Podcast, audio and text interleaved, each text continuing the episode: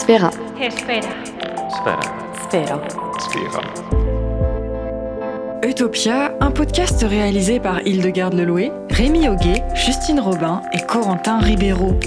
Un projet Sphera disponible sur Europod et toutes les plateformes d'écoute.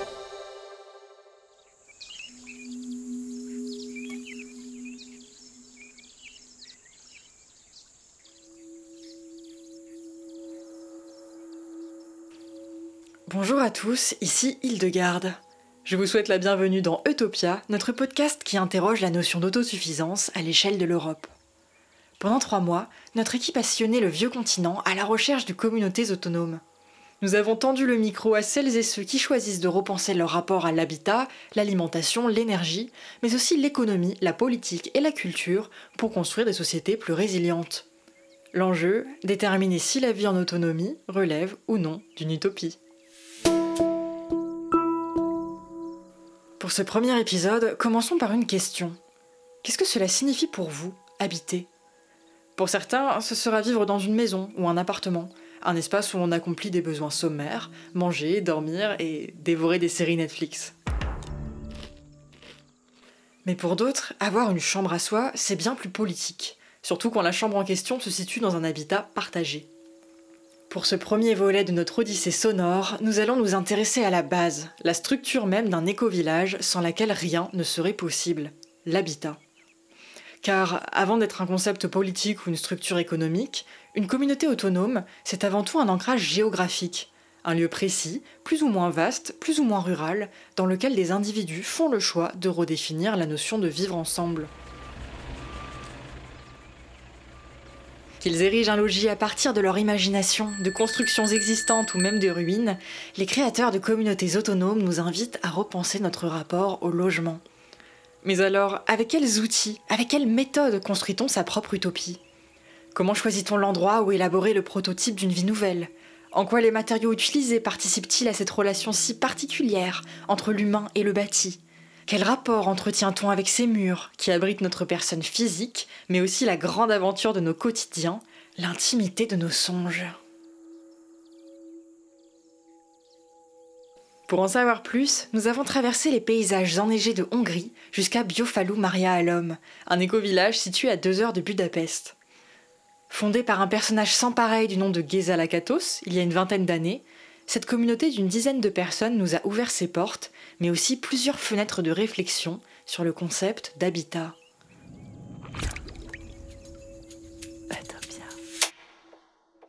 Quand nous arrivons à Biofalou, Geza se refuse à un classique tour du propriétaire.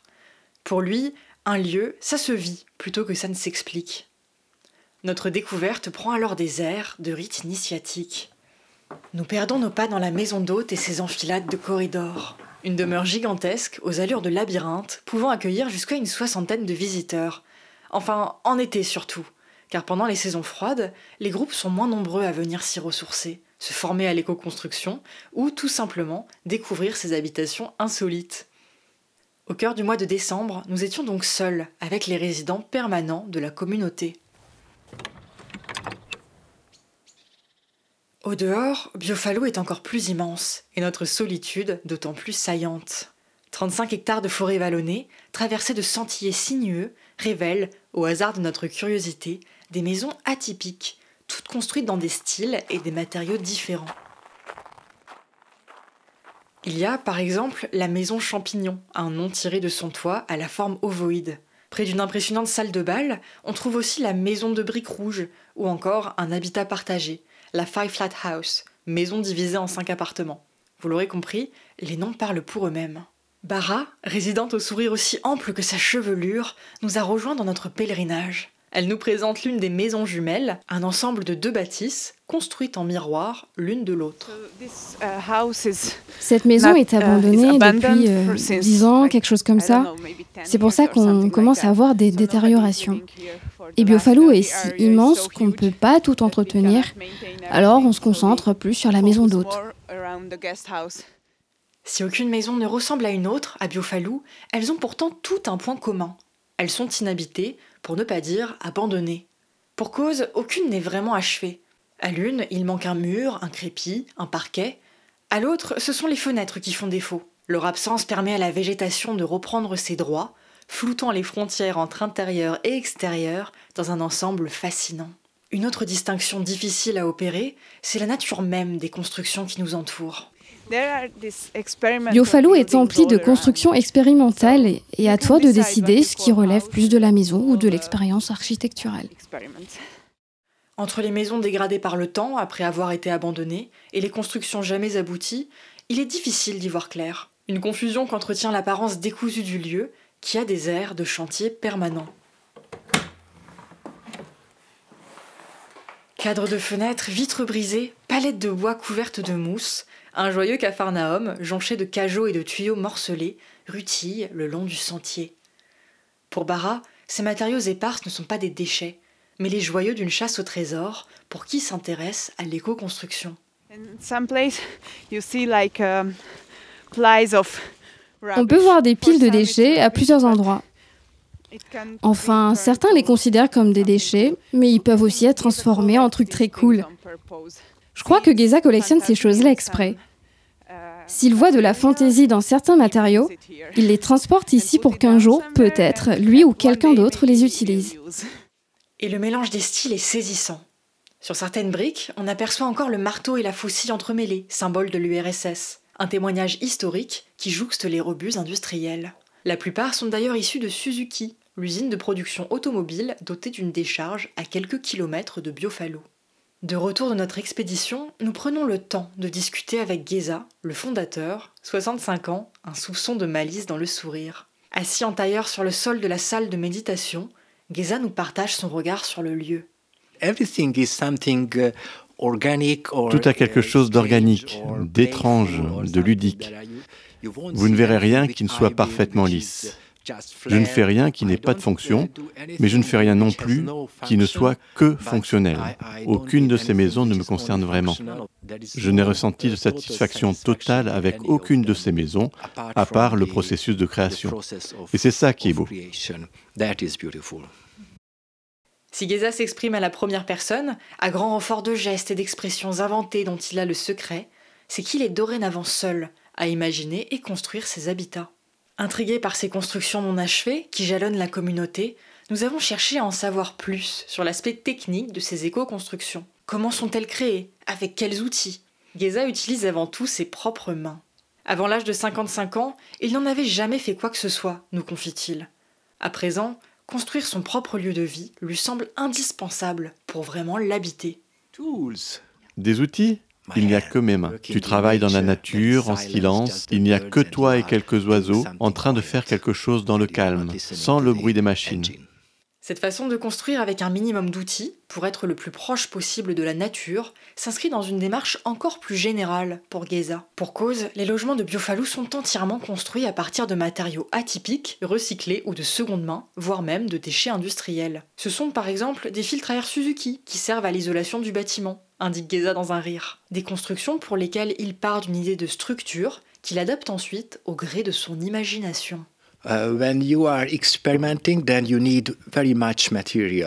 Quand tu expérimentes, tu as besoin de beaucoup de matériaux. Uh, Parce que tu commences quelque chose, mais sans savoir comment tu vas procéder pour uh, finir. Tu ne peux pas acheter tous les matériaux nécessaires au préalable parce que tu ne sais pas quel type de fenêtre sera utilisé ou parce que tu n'as encore jamais construit ce type de bâtiment. C'est la raison pour laquelle je collecte autant de matériaux. Uh, uh, Ce que j'achète, c'est plus des matériaux de récupération, de seconde main, ou qui sont bon marché parce que normalement, ils ne sont pas utilisés en construction. Uh, S'il s'autorise ainsi à redonner une nouvelle vie à des matériaux polluants, comme le métal et le plastique, les matières premières naturelles demeurent sa priorité. La preuve, Geza fait lui-même pousser le bois qu'il utilise. En 20 ans, il a planté plus de 40 000 arbres sur les vallées de Biofalou. Alors, dans son atelier, il utilise toute une variété de matériaux naturels. J'utilise du bois, de la paille, de l'argile pour les maisons, parce que c'est local et parce que tu n'as pas besoin d'être très habile avec. Tu n'as pas non plus besoin de chercher la symétrie à tout prix. Personne ne va vérifier si tu utilises le bois et l'argile appropriés ou si tu l'as fait avec minutie. Tout le monde s'en fiche, parce que la beauté de ces projets, c'est leur absence de précision. Mais ce choix d'utiliser des matériaux locaux, naturels ou de récupération ne répond pas qu'à une volonté écologique, nous dit Geza.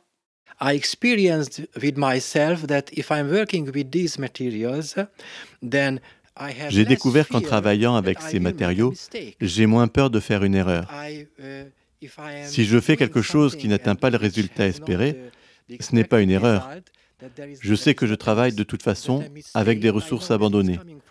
Alors j'ai moins peur que les autres ne trouvent pas le rendu satisfaisant. Vous savez à présent comment sont érigées les nombreuses constructions présentes à Biofalou. Mais un logement, ça s'entretient. Alors, qui s'occupe de maintenir en état la maison d'hôte et les autres demeures habitées par la communauté? Micro à la main, nous quittons la salle de méditation, par ailleurs notre chambre durant notre séjour. Nous voici dans la cuisine commune, où l'un des résidents déguste le menu du jour, soupe de lentilles, pâtes et pois chiches en sauce. Aurel a 23 ans. Avec son épouse, il a quitté Budapest pour Biofalou il y a deux mois afin de s'installer pour une période indéterminée dans cette communauté au panorama bucolique. Son objectif, c'est de se reconnecter à la nature tout en créant des liens avec les autres résidents. Quand nous l'avons aperçu pour la première fois, Aurel faisait chanter sa scie pour réparer un bas de porte afin d'améliorer l'isolation de la maison partagée dans laquelle il habite. Sigeza, le fondateur et propriétaire du lieu, préfère ne pas s'occuper de la maintenance des maisons pour laisser la nature reprendre ses droits dessus. Aurel, lui, s'engage pleinement dans ses travaux de maintenance. Mm, uh, Il y a beaucoup de travail de maintenance, en intérieur comme en extérieur. Par exemple, on récupère le bois d'anciennes structures qui se sont effondrées. La nature a eu raison d'elles et nous récupérons les restes. Aurel récupère donc le bois des constructions de Geza qui se sont effondrées avec le temps et le manque d'entretien. Du bois qui permettra ensuite, entre autres usages, aux fondateurs de Biofalou de créer d'autres bâtisses. C'est donc un véritable cycle qui s'opère entre la construction et la récupération. Lorsque nous avons demandé à Geza pourquoi il négligeait de finir ses constructions, sa réponse nous a étonnés. Uh, je prends plaisir à expérimenter. Quand je commence une maison, j'imagine déjà la prochaine construite d'une manière différente. Même si je n'ai pas du tout fini la première, j'entame une nouvelle construction. C'est ça qui m'intéresse. Geza prend donc plaisir à multiplier les constructions sans nécessairement espérer qu'elles soient habitées. Il construit pour le plaisir de construire et sans intérêt particulier pour l'esthétique. Uh, Je n'aime pas le travail de finition. Je ne peux pas me projeter dans l'utilisation future d'une construction. Ce que j'aime, c'est la création de la structure et le gros œuvre. Les détails de finition ne m'intéressent pas. Les détails, je les laisse aux autres. Même constat pour ce qui est de la longévité de ces créations. Cela importe peu à Geza.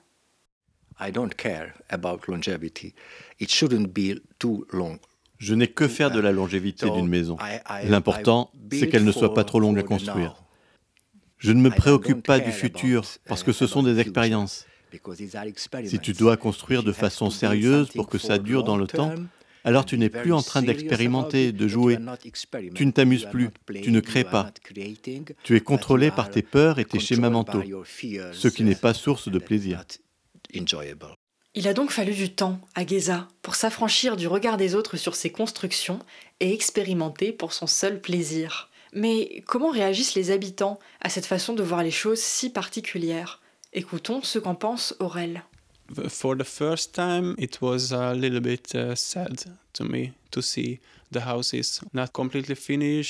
la première fois, j'ai trouvé ça un peu triste de voir ces maisons inachevées ou en partie détruites. À des moments différents, ma mère et celle de ma femme sont venues nous rendre visite et nous sommes promenés avec elles.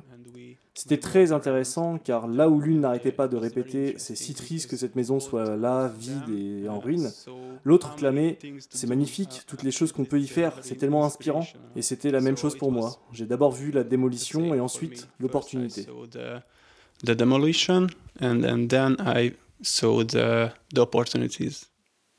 Mais l'éco-construction, ça ne se limite pas à ériger des façades et insérer des fenêtres. C'est avant tout une philosophie qui se réplique sur l'ensemble du mobilier et des dispositifs énergétiques. Geza, par exemple, multiplie les expériences en matière de chauffage. En trois ans, il a fait plus de 150 essais pour trouver la structure parfaite d'un poêle, celle dont la chambre de combustion serait assez spacieuse pour laisser s'exprimer le feu dans toute sa puissance.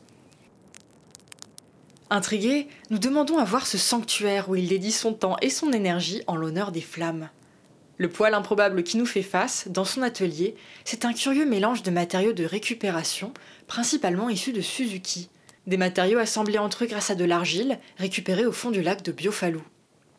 Sous le poêle, un compartiment amovible créé à partir d'un ancien séchoir à linge manuel permet de brûler le bois. Les flammes remontent ensuite jusque dans la partie supérieure, statique cette fois. Incrustées dans ces deux caissons, des vitres permettent d'observer la danse des flammes.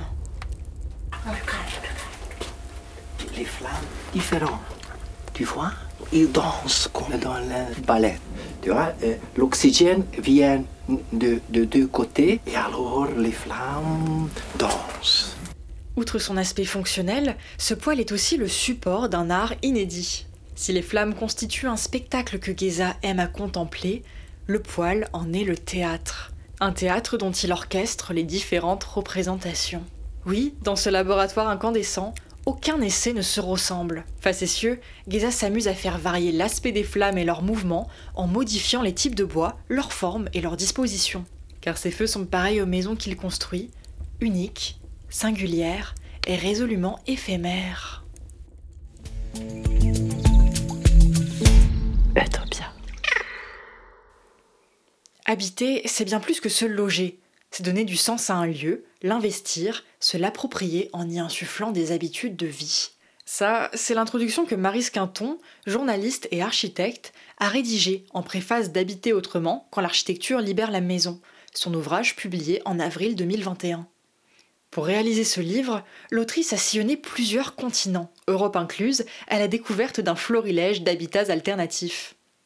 Des logements qui s'illustrent par des espaces plus permissifs que des habitations traditionnelles et qui favorisent la vie en communauté et une proximité avec la nature, un principe finalement très proche de la philosophie de Biofalou.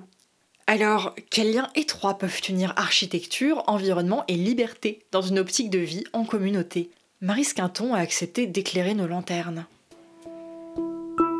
Alors Marise, à Biofalou Maria à l'Homme, l'éco-village hongrois que nous avons visité, on trouve plusieurs pièces, voire même des constructions entières sans fonction clairement assignée. On a pu, par exemple, méditer, manger et dormir dans la même pièce. Cette notion d'espace de vie plus permissif, c'est un concept que vous avez beaucoup étudié, non? Alors ça, c'était vraiment l'angle premier de l'ouvrage et c'est ça qui a guidé toute la sélection des 23 maisons que j'ai présentées dans le livre et qui a guidé aussi évidemment le titre qui Habité autrement, c'est-à-dire sortir d'une image un peu trop figée de la maison qu'on connaît tous avec euh, des pièces euh, très assignées à des fonctions, les chambres, les pièces de vie, la cuisine. Donc vraiment, ce qui m'intéressait, moi, c'était de montrer des maisons qui permettaient d'habiter autrement. Et pour moi, habiter autrement, c'était effectivement des maisons qui laissent un grand espace de liberté dans l'appropriation. C'est en ce sens-là que j'ai utilisé le mot permissif, c'est-à-dire que tout n'est pas écrit, tout n'est pas euh, défini et euh, c'est au moment où les habitants vont l'investir que va se dévoiler tout le potentiel de la maison, qui peut aussi être autre avec une autre famille ou d'autres habitants. C'était vraiment ça qui m'intéressait. D'accord, c'est donc les habitants d'une maison qui déterminent son usage et non l'inverse. Cela me semble très proche de la notion de maison vivante que vous développez dans votre livre. Qu'est-ce que vous entendez par là exactement? Alors, le concept de maison vivante que je voulais expliquer, c'était que une maison euh, en soi ne prenait vie qu'avec les gens qui l'utilisent, qu'avec les habitants qui y insufflent euh, leur manière de vivre, leurs projections, leurs envies, leurs besoins. Et euh, je voulais sortir un peu de cette image d'objet figé de la maison. Quand on présente un projet d'architecture, on, on, a tendance à le montrer de manière assez esthétisante, euh, vide. mon idée, moi, c'était vraiment de montrer qu'une maison n'a de sens que lorsqu'elle est habitée. Et donc, c'est de ce point de vue-là que, effectivement, le, concept de maison vivante euh, m'intéressait beaucoup. Et ces maisons vivantes, elles ne sont pas seulement plus permissives en termes d'espace, elles permettent aussi de repenser la norme du logement individuel. Alors, quel modèle d'organisation collective est-ce que vous avez documenté, en Europe en particulier? Effectivement, euh, j'ai vraiment privilégié des maisons où il y avait un degré de vie collective qui était vraiment à géométrie variable. Et dans les maisons conçues de manière un peu plus traditionnelle, on a souvent l'espace de l'intime, euh, les chambres, l'espace de la vie collective, les pièces de vie. Et il me semble qu'entre ces deux extrêmes, il peut y avoir tout un tas d'espaces un peu plus subtils dans leur rapport à la collectivité, à la vie collective ou à l'intimité. Et c'est vrai que dans le livre, il y a plusieurs maisons euh, qui proposent ces espaces qui sont un peu flou en matière d'intimité ou de caractère public. On ne sait pas vraiment euh, où on est. Dans la maison Auré du collectif encore, c'était une maison qui est née d'une vieille bâtisse existante euh, sur laquelle ils ont décidé de toucher euh, très peu de, de, murs et de démolition et de vraiment préserver ce qui était déjà là. Et donc, on se retrouve avec une salle de bain qui fait 25 mètres carrés. Donc, comme elle est surdimensionnée, cette salle de bain, qui est le lieu de l'intime par excellence, devient une espèce de salon-salle de bain avec une bibliothèque à l'intérieur, finalement, euh, un lieu de rencontre pour la vie de famille. Donc, je trouvais ça intéressant d'avoir effectivement ces espaces qui bousculent nos idées reçues en matière de, de pièces et de rapport à, à l'intimité. Ces maisons, elles permettent donc une proximité inédite entre ses habitants. Mais pas que. Elles offrent aussi la possibilité d'une relation quasi fusionnelle avec la nature. Je pense notamment à la cabane Anna des Pays-Bas, qui fait voler en éclats la séparation entre dedans et dehors en permettant de s'affranchir du plafond et des murs, simplement en les faisant coulisser. Alors, quelles autres astuces architecturales permettent de casser les normes en matière de relation entre l'homme et son environnement? Je trouvais euh, de mon expérience que la relation euh, au paysage était souvent assez euh, simple. On est souvent dans un rapport frontal au paysage, alors que comme vous le soulignez avec l'exemple de la cabine Anna, ça peut aussi passer par le ciel.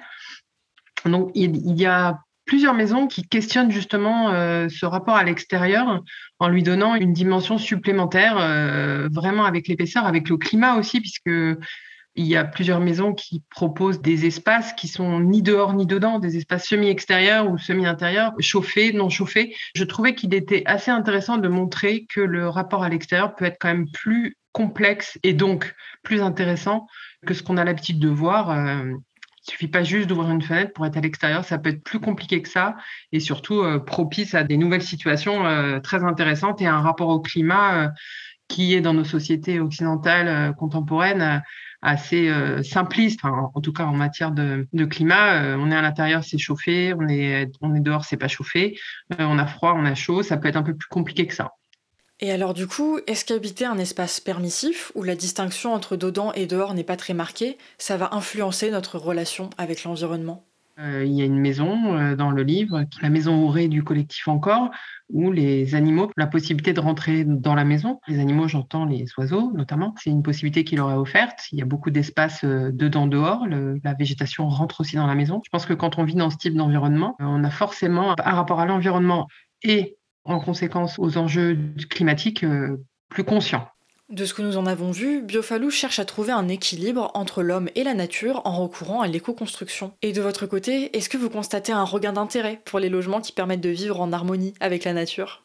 La pandémie a montré euh, que le, rapport à l'extérieur était crucial et euh, qu'il était quand même difficile de vivre sans espace extérieur. Donc, euh, à la nature, je ne sais pas, parce qu'on est quand même beaucoup à vivre en ville, mais en tout cas, un rapport à l'extérieur et donc au climat et aux éléments, oui, je pense que clairement, euh, c'est un, désir partagé par tous. Et ces normes qu'il est possible de briser, est-ce que vous pensez qu'elles peuvent inspirer la vie en communauté, non plus à l'échelle de la cellule familiale, mais des éco-villages, par exemple? Est-ce que ce sont des astuces qu'ils pourraient s'approprier? Je pense qu'elles elles peuvent devenir assez universelles. On le voit quand même régulièrement maintenant dans les opérations logement euh, collectif. Il y a énormément quand même de projets aujourd'hui euh, collectifs qui sortent avec euh, une attention aux espaces partagés, ce qui n'était pas du tout le cas encore il y a dix ans. Et, euh, en plus, on a plutôt des retours d'expérience euh, assez positifs, même si c'est pas si simple. Hein. Avoir des espaces partagés, ça implique d'avoir des règles, d'avoir des, de confronter les, les, points de vue, que tout le monde se mette d'accord. Donc ça pose question de la vie en société, et c'est plutôt positif. Mais effectivement, cette question des espaces partagés peut tout à fait trouver son illustration dans, dans plein de typologies différentes. Et justement, pourquoi avoir choisi de vous focaliser sur des habitats individuels dans votre ouvrage alors qu'il présente autant de modèles d'organisation collective? Donc, euh, sur ce livre, je me suis concentrée sur euh, l'habitat individuel euh, la forme de la maison parce que euh, c'est un formidable laboratoire d'idées pour l'architecture depuis des décennies, même des siècles. Ça me semblait intéressant de constituer cette espèce de boîte à idées qui pourrait, à mon avis, trouver un écho dans le logement collectif parce que finalement, c'est un peu ça le défi aujourd'hui. Ce que je trouverais intéressant, c'est vraiment, vraiment de de pouvoir un peu faire exploser les codes du, logement collectif. Il y a déjà pas mal d'architectes qui s'y intéressent, hein, mais ça reste encore timide parce que même les architectes les plus intéressés par ces questions-là se heurtent à la frilosité des promoteurs immobiliers qui préfèrent rester dans leur modèle éprouvé et qui estiment être à peu près les seuls modèles euh, valables. Or, euh, je pense vraiment qu'il y a d'énormes progrès à faire en matière de logement collectif. Marie Quinton nous a donc éclairé sur le lien entre l'architecture d'un logement et l'expérience que l'on en fait en l'habitant. Des propos en accord avec la philosophie de Geza qui réfléchit la structure du bâti en fonction des besoins et des pratiques des humains qui y vivent. Cette dimension sociale de l'habitat est d'autant plus importante dans le contexte de la vie en communauté. C'est ce à quoi tu t'es intéressée, Justine, en tant qu'anthropologue de l'équipe. Dans ta chronique, tu nous expliques en quoi l'habitat est, en quelque sorte, le garant de l'identité collective d'un groupe. Et pour ça, tu nous emmènes en voyage en terre polaire. Oui, Garde, je t'emmène avec moi au Nunavik, au nord du Canada, à la rencontre de ce peuple nommé les Inuits. Marcel Mauss, qu'on considère généralement comme le père de l'anthropologie française, s'est particulièrement intéressé à eux au début du XXe siècle. Dans son essai sur les variations saisonnières dans les sociétés esquimaux, il s'intéresse par exemple à leur morphologie sociale. Attends, c'est quoi la morphologie sociale? C'est à la fois l'endroit que les sociétés choisissent pour s'établir, le volume et la densité de leur population, la manière dont elle est répartie, c'est aussi l'ensemble des choses qui servent de socle à la vie collective. Cela inclut les éléments techniques de construction, les voies de communication, les modalités d'usage des ressources naturelles, en bref, c'est le support matériel des sociétés. Et en quoi l'approche de Mauss sur la morphologie sociale est-elle novatrice? Eh bien, pour Mauss, il est évident que la morphologie sociale joue un rôle prépondérant dans les explications sociologiques et les processus sociaux. Jusqu'ici, les scientifiques avaient une vision assez déterministe des sociétés, dans laquelle le climat ou le type de paysage influencerait le caractère des individus ou leur type d'organisation politique ou sociale. Puisque les Inuits vivent dans des latitudes élevées où le froid est extrême, il est tout à fait naturel qu'ils vivent entassés les uns sur les autres dans des petites maisons rondes afin de se réchauffer. Avec Moss, ce présupposé vole en éclats. Il affirme que le climat ou la configuration des sols ne sont pas suffisants pour expliquer à eux seuls l'organisation des Inuits. Certes, l'entassement des Inuits dans la maison d'hiver leur permet de se chauffer et d'économiser du combustible, mais le froid n'est pas à l'origine de ce mode de vie. Si c'était le cas, d'autres peuples vivant dans des climats bien plus extrêmes suivraient ce même schéma. Moss voit donc ici la preuve que la maison d'hiver, l'igloo, qu'elle soit en pierre ou en glace ou en os, est un trait spécifique à la société inuit, inhérent à leur culture. Ce n'est pas un facteur physique, le froid, qui détermine sa forme ou son existence, mais bel et bien un facteur social. C'est leur organisation morale, juridique et religieuse qui favorise un tel degré de proximité chez les Inuits pendant l'hiver. Pour bien comprendre, prenons l'exemple des Kashim, les maisons communautaires des Inuits. Ils illustrent très bien les caractéristiques de la vie hivernale inuite, c'est-à-dire l'extrême concentration du groupe et sa vie collective. C'est quoi un kashim? Kashim, ça signifie le lieu d'assemblée. C'était un lieu public où se déroulaient les nombreuses fêtes religieuses et collectives, mais aussi où le groupe prenait les décisions, rendait justice. C'est une sorte d'agora de l'Arctique, si tu veux, qui exprime l'identité collective du groupe. Un endroit où, je cite Moss, l'individualité des familles et des maisons particulières disparaît, elles viennent se perdre dans la masse totale de la société. Avec les sédentarisations forcées dues à la colonisation, les kashim ont progressivement disparu. Ce qui est intéressant, c'est de voir qu'aujourd'hui, dès qu'il y a des conflits au sein du village, les anciens proposent de reconstruire un kashim pour réunir toute la communauté. D'accord Justine, mais comment est-ce qu'on peut mettre cet exemple en lien avec l'éco-construction? La théorie de Mauss selon laquelle ce serait la vie sociale qui jouerait sur le substrat des sociétés me paraît fondamentale pour étudier la manière dont les éco-habitats mettent en lumière un nouveau rapport au monde et à l'environnement. Lorsqu'on parle d'habitat écologique, on évoque surtout l'aspect technique. Souvent, l'idée, c'est que c'est l'architecture d'un bâtiment qui va organiser et définir la vie sociale qu'il va abriter, et pas nécessairement l'inverse. On part rarement des pratiques déjà existantes des habitants pour concevoir un bâtiment. C'est en cela que l'idée de Moss est intéressante. Elle permet par la même occasion d'expliquer le choix de ceux qui optent pour des logements différents, hors normes, parfois considérés comme précaires, alors qu'ils pourraient habiter ailleurs, dans des logements sociaux par exemple. C'est sûrement parce que cette manière d'habiter correspond plus à leur vie sociale ou encore à leurs idéaux moraux. D'ailleurs, c'est drôle parce que un des éco-habitats les plus en vogue en ce moment en France, c'est la yourte. Alors qu'à la base, la yourte, c'est un habitat d'hiver, utilisé en Asie centrale, notamment par les populations semi-nomades. En été, ce n'est pas spécialement agréable de vivre en yourte, car il fait trop chaud. C'est donc bien que la yourte doit répondre à un besoin social. Et s'il y a de plus en plus de gens qui choisissent cette manière d'habiter, c'est sûrement pour les pratiques sociales qui lui sont liées.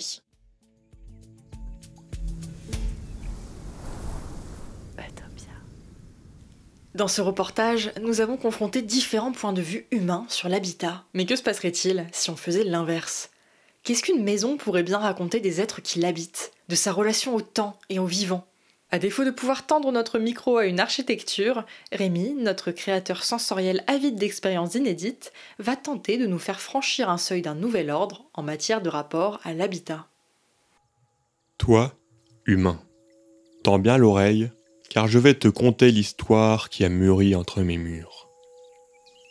J'ai pris forme entre les mains d'un homme habile, quand les saisons chaudes lui insufflaient la vigueur d'ériger de nouveaux empires depuis le foisonnement de son imaginaire.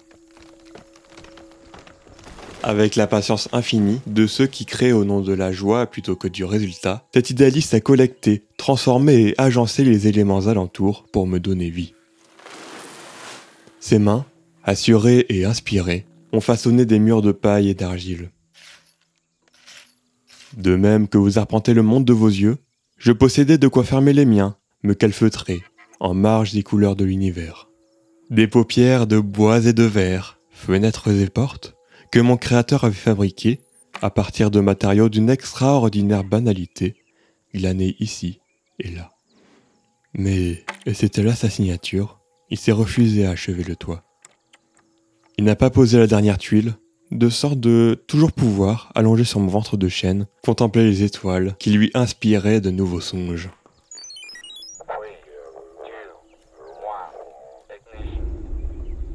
Et une nuit, il a invité une autre âme à contempler la voie lactée à ses côtés.